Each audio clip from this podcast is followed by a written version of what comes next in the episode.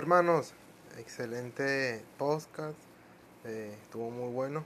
Miren, eh, no, les quería recomendar, o bueno, no sé si han tenido la oportunidad de conseguir el libro de, Samuel Renningham, el de, La sombra a la sustancia, que la editorial Teología para Vivir eh, ya lo publicó, ya está disponible en Amazon, hasta ahora solamente en, en físico, una edición impresa. No sé si han tenido la oportunidad de conseguirlo o lo pueden comprar para tenerlo. Eh, yo realmente no lo puedo tener ahorita. no ahí, no, en mi país, aquí en Venezuela no, no llega envío desde Amazon. Este, quería saber si, si puedes, pueden tener pues el libro y pueden compartirlo en el podcast.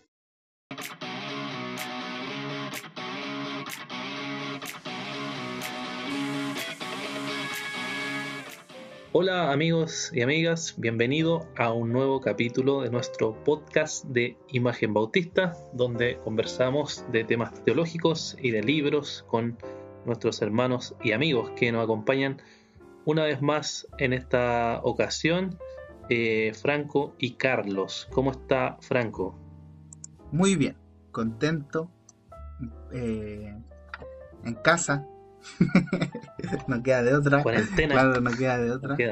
Pero contento porque libros hay por montones, así que hay mucho que hacer, mucho que, que leer, que pensar, que meditar. Y bueno, la Biblia, pues, sobre todo la Biblia. Así que no, bien, contento y, también agradecido de, de, la audiencia, de los que están ahí activos, participando, eh, mandando su, su mensajes de agradecimiento, sus comentarios respecto a los libros que hemos hablado. No sé si vamos a dar al tiro los saludos o después. Sí, si tú quieres, darlo al. Ah, ya sí, pues, entonces dar gracias ahí al hermano eh, Hernán Martínez, a Javier Quilodrán y a Juan Carlos Boscán, que estuvieron ahí comentando en, YouTube, dando sus apreciaciones y gratitudes por, por los libros que hemos eh, expuesto y también a David Mujica, que es un amigo que es de aquí de Calet, que también me dijo, oye, están buenos los podcasts, ah, eh, dile a los chiquillos. Así que eso, gracias hermanos, son palabras que nos alientan y nos dan ánimo.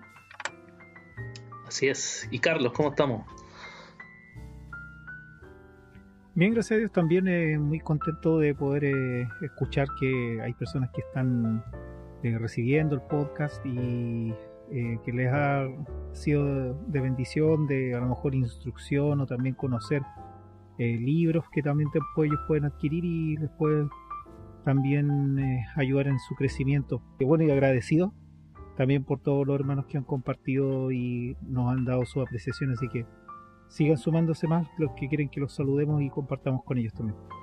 Sí, yo igual quería saludar a un hermano que me dijo que estaba agradecido del podcast, que le había servido bastante los libros que le habían edificado, hablando en términos generales.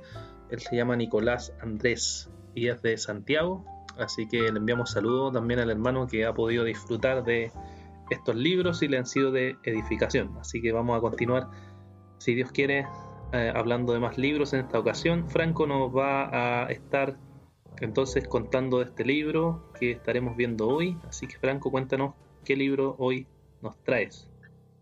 Bueno, hoy vamos a hablar de un libro sobre predicación. Sobre predicación. Predicación. Sí, su autor es el pastor eh, Sugel Michelin. Yo creo que muy conocido en nuestro contexto. Pastor Sugel es pastor de la Iglesia Bíblica del Señor Jesucristo en República Dominicana. Eh, es parte del, del concilio, del directorio de Coalición por el Evangelio. Bueno, ha sido pastor por más de 35 años. Y también poquito. poquito, poquito. Y también, así que algo debe saber de predicación. Eh, y también es autor de algunos libros, entre ellos el que vamos a hablar hoy y El cuerpo de Cristo. Eh, el, el, título del libro que, que vamos a estar conversando hoy día se llama Delante de Dios, a ver, no me quiero, siempre me confundo. Eh, de parte de Dios y delante de Dios. Ese es el título del libro que vamos a estar conversando hoy día. Mira, un título original. ¿Y de dónde vendrá esa idea de parte de Dios y delante de Dios que habrá titulado aquí el pastor Sugel? De un texto bíblico. Un texto bíblico. Bueno, lo primero que hace él es citar a Albert Moller. Y. Otro que sabe de predicación. También algo sabe. Y, yo leí esta frase, lamentablemente, no, no quiero decir que, que, es una copia, pero la leí en otro libro, que es que la verdadera eh, predicación comienza con esta confesión.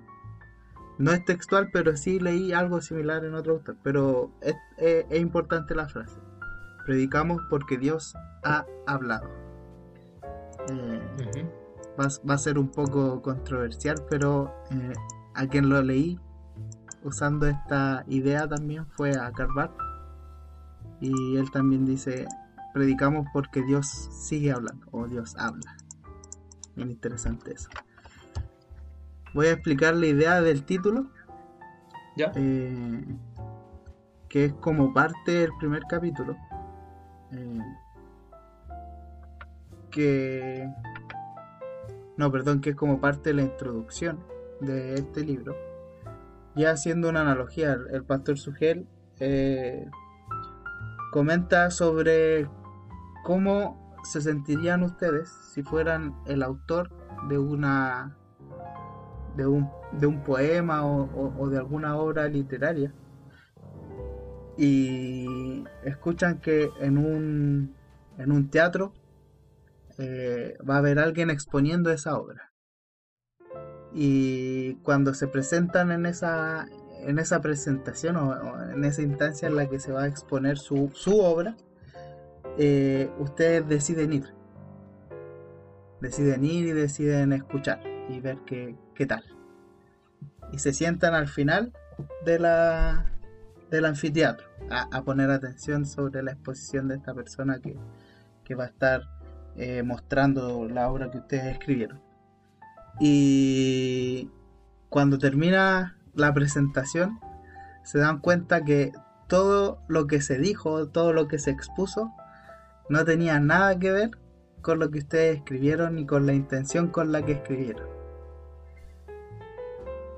Y después dice, ahora imagínense que ustedes son el que está exponiendo la obra de otra persona o, o, o, la, sí, la obra de otra persona. Y que esa persona no se sienta al final de, del anfiteatro, sino que se sienta adelante y lo está mirando todo el tiempo. Él dice, eso es lo que pasa con el predicador.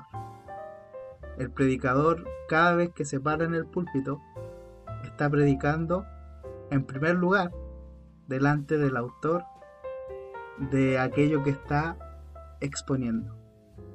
Y está siendo observado de manera minuciosa por el autor de esa obra.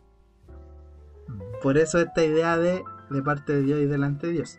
Primero esta idea de delante, ¿cierto? Y de parte tiene que ver con que somos comisionados, somos enviados por el Señor. Exacto, a predicar de parte de Dios. Muy interesante analogía no estoy 100% seguro, pero creo que a John Stott, me parece que en el libro de la predicación él toca algo similar. Eh, no tengo el libro de Stott a mano, hace tiempo yo lo leí, creo, creo que lo, regalé, ya no me acuerdo, o lo perdí. ¿Cuál predicación entre dos mundos? El puente entre dos mundos, sí. Ah, me parece, sí, predicación, puente entre dos mundos, sí.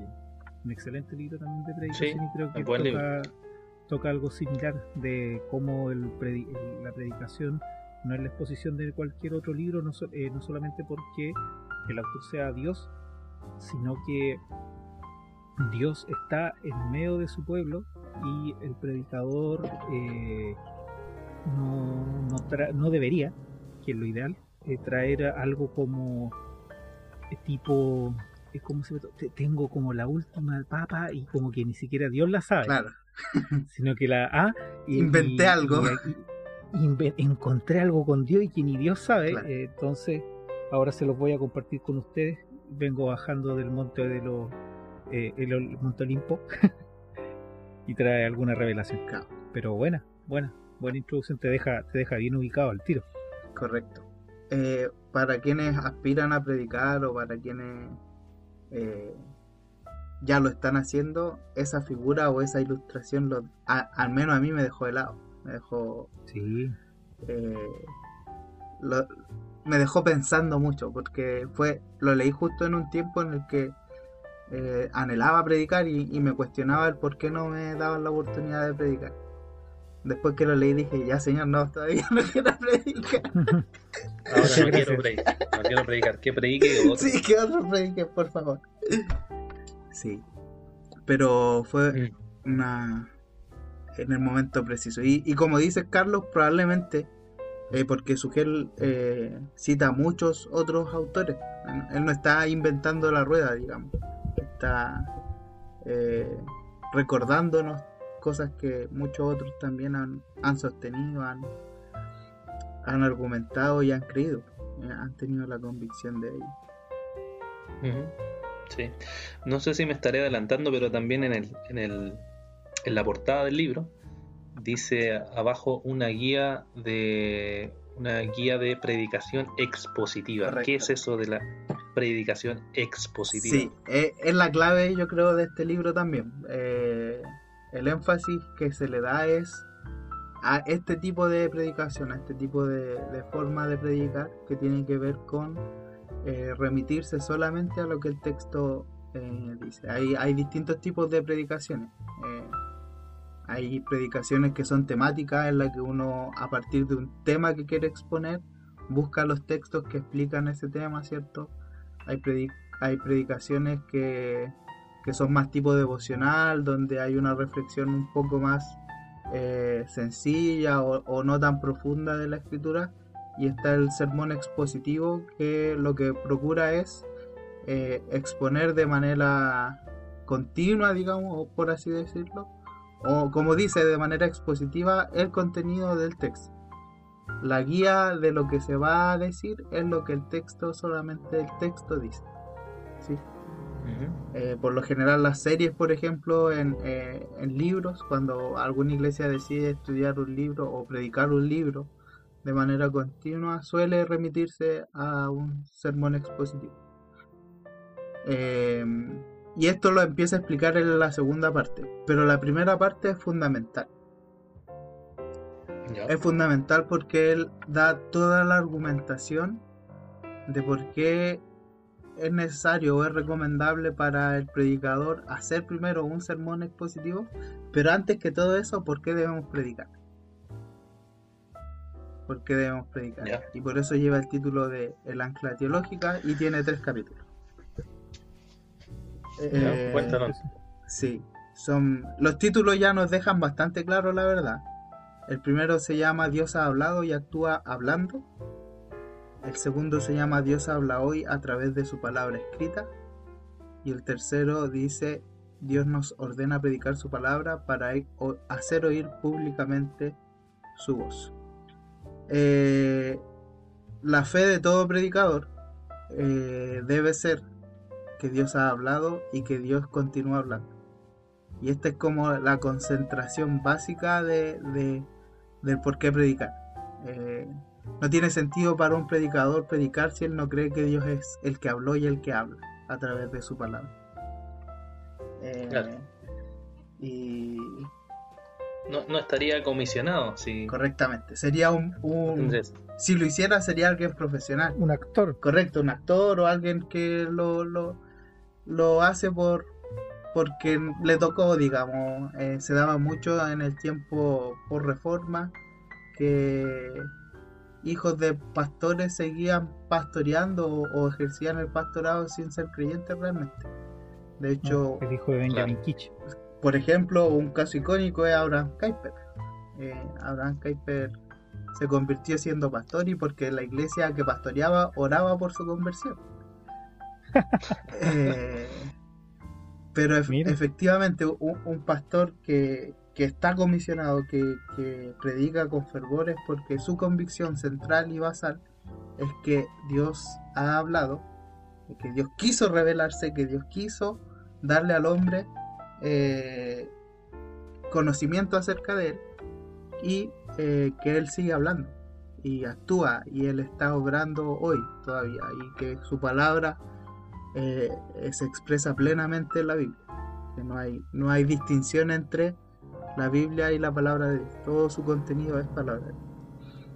Eh, y esto es muy importante. Y luego, ¿cierto? Concluye este, esta parte diciendo que eh, nosotros somos ordenados por Dios a, a, hablar porque no porque Él quiere que nosotros seamos escuchados, que nuestros pensamientos fluyan y la gente conozca lo que pensamos, sino que para que la voz de Dios sea, eh, sea, sea oído, sea oído, sea escuchado.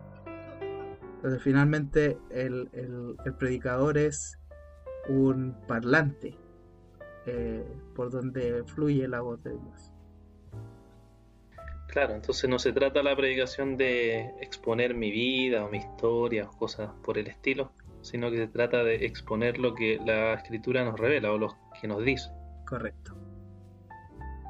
Correcto. Hay una, hay una, hay una, a mí me gustó mucho el libro por eso, porque el pastor Sugel, eh, en ese sentido, hay personas que se van a extremos y consideran que ningún tipo de experiencia o de asociación eh, o de aterrizaje, digamos, de contextualización es útil en la predicación. Y, Sugel dice que no, que es al revés si la palabra ha hecho eh, en nuestras vidas, van a haber aspectos que son aplicables a la hora de predicar el sermón. Solo que no pueden ser el centro de la predicación. Claro. No pueden ser el centro de la, predicación. Yo me acuerdo que en, un. No me acuerdo si fue en un libro o en un artículo de Mark Dever con respecto a la predicación expositiva, porque a pesar de que el, en la colección de nueve marcas está el libro de predicaciones positivas, eh, no, es, no, es, él no es el autor, él es el autor de la, de la, como de la tesis central. Claro. Entonces él decía que en el fondo de la predicación positiva lo que hace es que el texto se transforma en el como eh, la predicación si se pudiera comparar con un auto, el texto sería el que va al volante y va guiando hacia dónde tiene que ir el pensamiento, la reflexión, y todo el desarrollo del predicador. Mm. Eso era más o menos. Sí, sí. Así Interesante. Y, entonces después que nos pone la base en, en, la autoridad de la escritura, digamos, en que Dios ha hablado y que esta es la comisión que el, el predicador tiene, que es exponer la, la palabra o exponer la, la, voz de Dios a través de, de la palabra ¿Qué, entonces nos sigue diciendo después?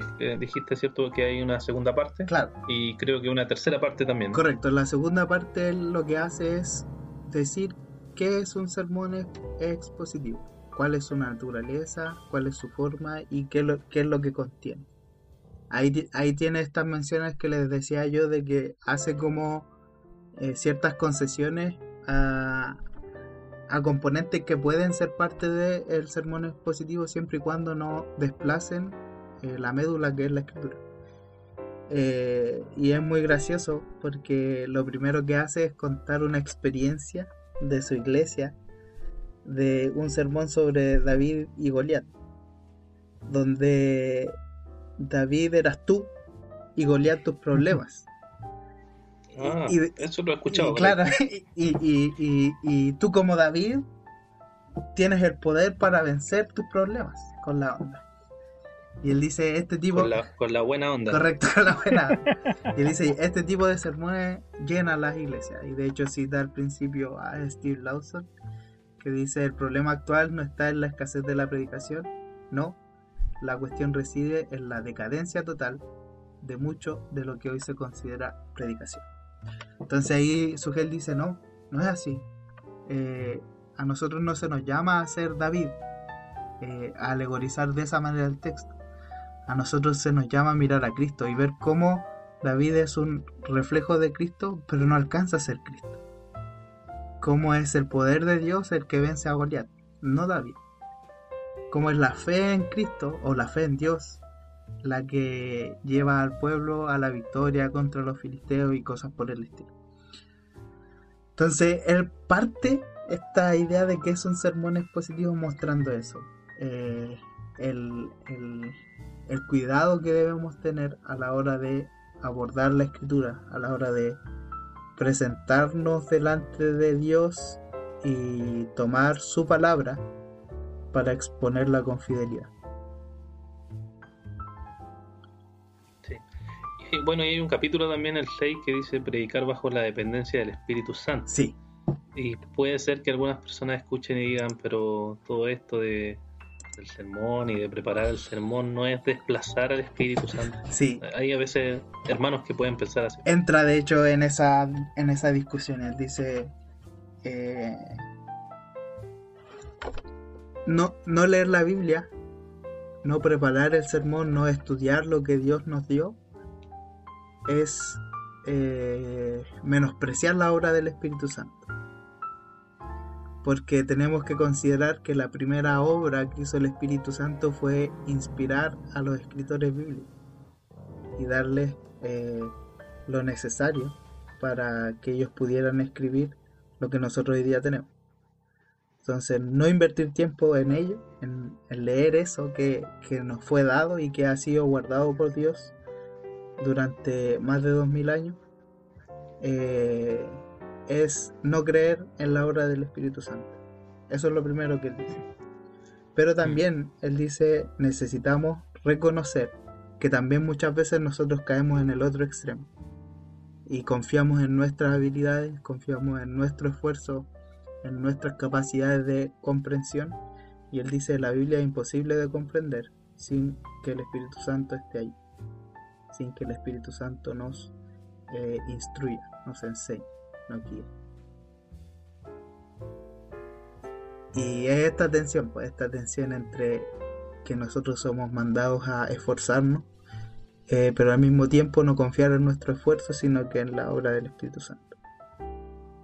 Así es. Carlos, ¿algo más que agregar aquí o preguntar al, no, qué interesante en esta segunda parte? Me pareció interesante ese, el análisis que hace con respecto también a la dependencia del Espíritu, porque mm, eh, me parece que Sugele, el pastor Sugele es un poco más eh, inclinado hacia la temática del cesacionismo, ¿no es cierto? Creo. Sí, sí. sí, pero a diferencia de, por ejemplo, el pastor Miguel, Sugele ha dicho, yo soy cesacionista, pero Dios no. Pero Dios Esa es como su, frase icónica. Sí, sí, la, la, la entendí, la, se la he escuchado. Entonces él se refiere de que parte de, o sea, la dependencia del espíritu en el fondo no necesariamente significa ser eh, una persona continuista de una ola eh, extrema, sino que la persona busca que Dios lo ilumine en el fondo, que lo guíe, que lo, lo, ayude de no caer en errores, eh, etcétera. Yo creo que se, se refiere a, eso, a esos puntos. Correcto. Lo, lo, que pasa es que la convicción aquí es que Dios está hablando en su palabra. Mm. Él habló y está hablando, por lo tanto, por eso decimos, y la misma Biblia dice que la, palabra es viva y eficaz. Eh, no, por el, no por el papel que tenemos, no por el libro, sino que porque el Espíritu Santo es el que le da vida. Eh, es eso, es, la palabra de Dios, es la palabra de Dios eh, mostrándose a nosotros. Sí. Bueno, y en este punto igual hay que recordar que tanto cesacionistas como continuistas creen en esto. Correcto. O sea, dedican en la dependencia del Espíritu Santo, ambos. Así es. Más allá de la, de la discusión que haya posteriormente respecto a los dones, pero eh, en este caso de la predicación, ambos creen en esa dependencia. Así es, correcto. Totalmente. Y, y concluye esto de que el contenido y la naturaleza del sermón diciendo que eh, Cristo y este crucificado es el centro de nuestra predicación. Eh, todo sermón debe llevar a los hombres a mirar a Cristo, a arrepentirse de sus pecados y a confiar en su misericordia y gracia. Eh, o también lo dice, a huir, a salir corriendo. y esto es clave, es clave, no, no predicamos prosperidad, no predicamos tampoco solamente eh, somos solamente somos ratas asquerosas, sino que predicamos al Cristo crucificado, aquel que venció a la muerte, al pecado, para darnos salvación. Por causa así de nuestra miseria y nuestro pecado, pero para, para darnos vida y vida abundante. Así es. Y, después entonces avanza hacia la tercera parte, que creo que es como la parte más práctica de la idea del sermón expositivo, ¿no? Correctamente, sí, es la parte más práctica. Eh, de hecho, eh, da una guía, eh, escoge un sermón junto al lector, o sea, un texto junto al lector y lo va desarrollando según una guía que él va planteando para estudiar y estructurar el sermón. Es genial porque aquí incluso da sugerencias respecto a, ilustraciones para los sermones. Él menciona, menciona una muy buena, me gustó harto, sobre la mitología griega. sí. Eh, eh, leanla, es muy buena. Eh, se van a acordar de mí. no, no, no, la voy a spoilear. Lo que pasa es que también ahí Sugel dice, dice, cuando uno usa una, ilustración ya tiene que darla por... La perdiste. Por, por desecha, sí. Ya está, ya está. No abuse. Claro, sí. claro. Si la, la, repetí ya, como que... la repiten todas las prédicas. Correcto. Solo si le invitan a otra iglesia ahí puede repetir. Sí. A, menos que te graben. A alguien que nadie lo conozca, claro. Eh, claro, pero ahora, ahora graban, así que queda Sí, bueno, ya, no hay por dónde.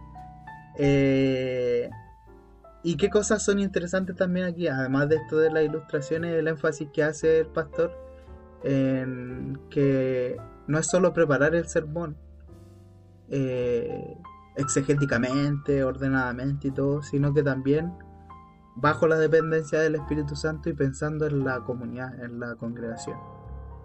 Eh, sabiendo que el sermón no está siendo desarrollado para un ente en el espacio, sino que para personas con rostro que conozco, que sé qué luchas están viviendo, que sé qué, qué situaciones están pasando, cuáles son sus alegrías, etc.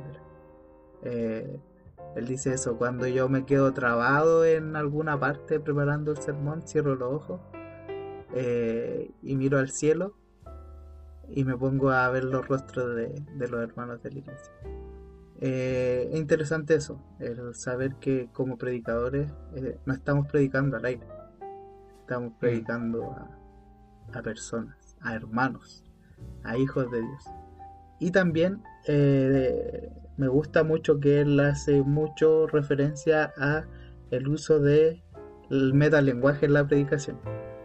Eh, tiene esta convicción de que Dios nos dio la capacidad de alzar los, tonos de voz, de mover nuestras manos, de poner cara, también para expresar eh, el mensaje de Dios. Eh, y es interesante. ¿Ah? Es como ser variado en la hora de, exponer. Correcto, ponerle lo que tiene. de hecho, él dice, ahí hace eso. Dice, si ustedes leen su, su Biblia, hay unas cosas que se ponen ahí que se llaman eh, signos de, puntuación o de exclamación. Algunos son de pregunta y todo eso tiene una expresión tonal y con gesticulación en nuestra, en nuestra sociedad o en nuestra cultura. Eh, eso también lo podemos usar para el servicio de, la predicación del Señor. Mm. Eh, y concluye diciendo eso consideren que estás predicando el sermón de parte de Dios, o sea, comisionado por Él, delante de Él, y que Él está en el primer asiento escuchando. Así que mm. el desafío es, grande. Otra cosa también buena es que trae al final recomendaciones de libros sobre predicación que tienen que ver mucho con la bibliografía que, que él usó para este libro. Claro, o sea, si alguien quiere profundizar más, si quiere entrar más en este tema, hay más libros para, para ir. Correcto. Carlos, ¿algo que agregar aquí? No, muy bueno, que muy entusiasmado. La verdad que yo no lo... Yo libros de predicación personalmente tengo muy poco. Tengo unos pares por ahí, también leí, como les decía, ese de Stott. Em, y sí, la verdad, uno siempre queda como con, con el deseo de crecer más cuando uno quiere exponer. Eh, no sé si eh, toca el tema de, porque yo lo he escuchado en varios predicadores y en algunos en algunas notas por ahí por eh, blogs o páginas web, el tema del remate del, sermón, no sé si lo toca. Sí, habla mucho. ¿Cómo cerrarlo? habla mucho de la aplicación. Eh, ah, de hecho, deja el tema de la introducción y la conclusión como un paso final después de todo el sermón. Como algo para hacer el enganche y para recopilar lo que habló el sermón. Pero hace mucho énfasis en el tema de la aplicación. Dice que el sermón sin aplicaciones no tiene ningún sentido no tiene ninguna ningún provecho o en realidad tiene provecho porque es la palabra de Dios expuesta pero que también el esfuerzo del predicador debe ser eh, traer al, lenguaje de los hermanos eh, el sermón expuesto ¿qué es lo que hace Dios con nosotros? El, su voluntad, su pensamiento lo trae a nuestro idioma para que nosotros lo comprendamos y podamos vivir conforme a su voluntad. Mm. Bueno. Sí. Entonces, ¿qué, aplicaciones tú podrías sacar o, dejar para los hermanos aquí en, con este libro? Sí, lo primero es, como les decía al principio, que, predicar no es un juego. No es un juego, no es, no es algo que, que se puede hacer confiando en uno mismo. Que la predicación es algo que se debe hacer con responsabilidad y con humildad y con alegría, sabiendo que es un privilegio de parte de Dios y una responsabilidad al mismo tiempo. Eh, y que debemos ser serios, que debemos ser serios, que, en primer lugar Dios está escuchando nuestra predicación y Él es el autor, entonces a Él no lo vamos a engañar, no vamos a, a convencerlo con nuestra idea, porque él, sabe lo que es. Y también que está en juego la edificación de la iglesia, porque mm. eh, de hecho la segunda parte dice eso, que Dios inyecta eh, en las venas de la iglesia su, poder o la sangre, digamos, para, para darle vida a través de la predicación. Entonces es un tema importante, un tema que se debe tratar con cuidado y con, con responsabilidad y, como decíamos, con confianza y dependencia del Espíritu Santo. Muy bien, pues Franco, qué bueno este libro. Entonces, eh, ¿de qué editorial es este libro? Te digo enseguida, déjame. Creo que es de Holman. Eh, sí, parece que sí, Es de oh, es de. Sí, tal cual. Brodman and Holman, sí. Bien, pues, qué bueno, entonces, para que los hermanos ahí puedan ubicar el, el libro. Eh, bien, pues entonces nos vamos despidiendo. Agradecemos Franco por este esfuerzo de poder explicarnos brevemente esta, este libro y dejamos a los hermanos invitados para que puedan conseguir este libro. Eh, palabras para despedirnos, Carlos. Eh, bueno, sí, muchas gracias Franco por, tu ayuda, por tu consejo con el libro y seguir invitando a los hermanos que puedan escucharnos, compartir también los podcasts y también dejarnos sus sugerencias y sus saludos que quieran que salgan al aire. Muy bien. Entonces dejamos invitados a los hermanos a leer este libro de parte de Dios y delante de Dios del pastor Sugel Michelén. Lo esperamos entonces en nuestro próximo capítulo de nuestro podcast. Adiós. Chao.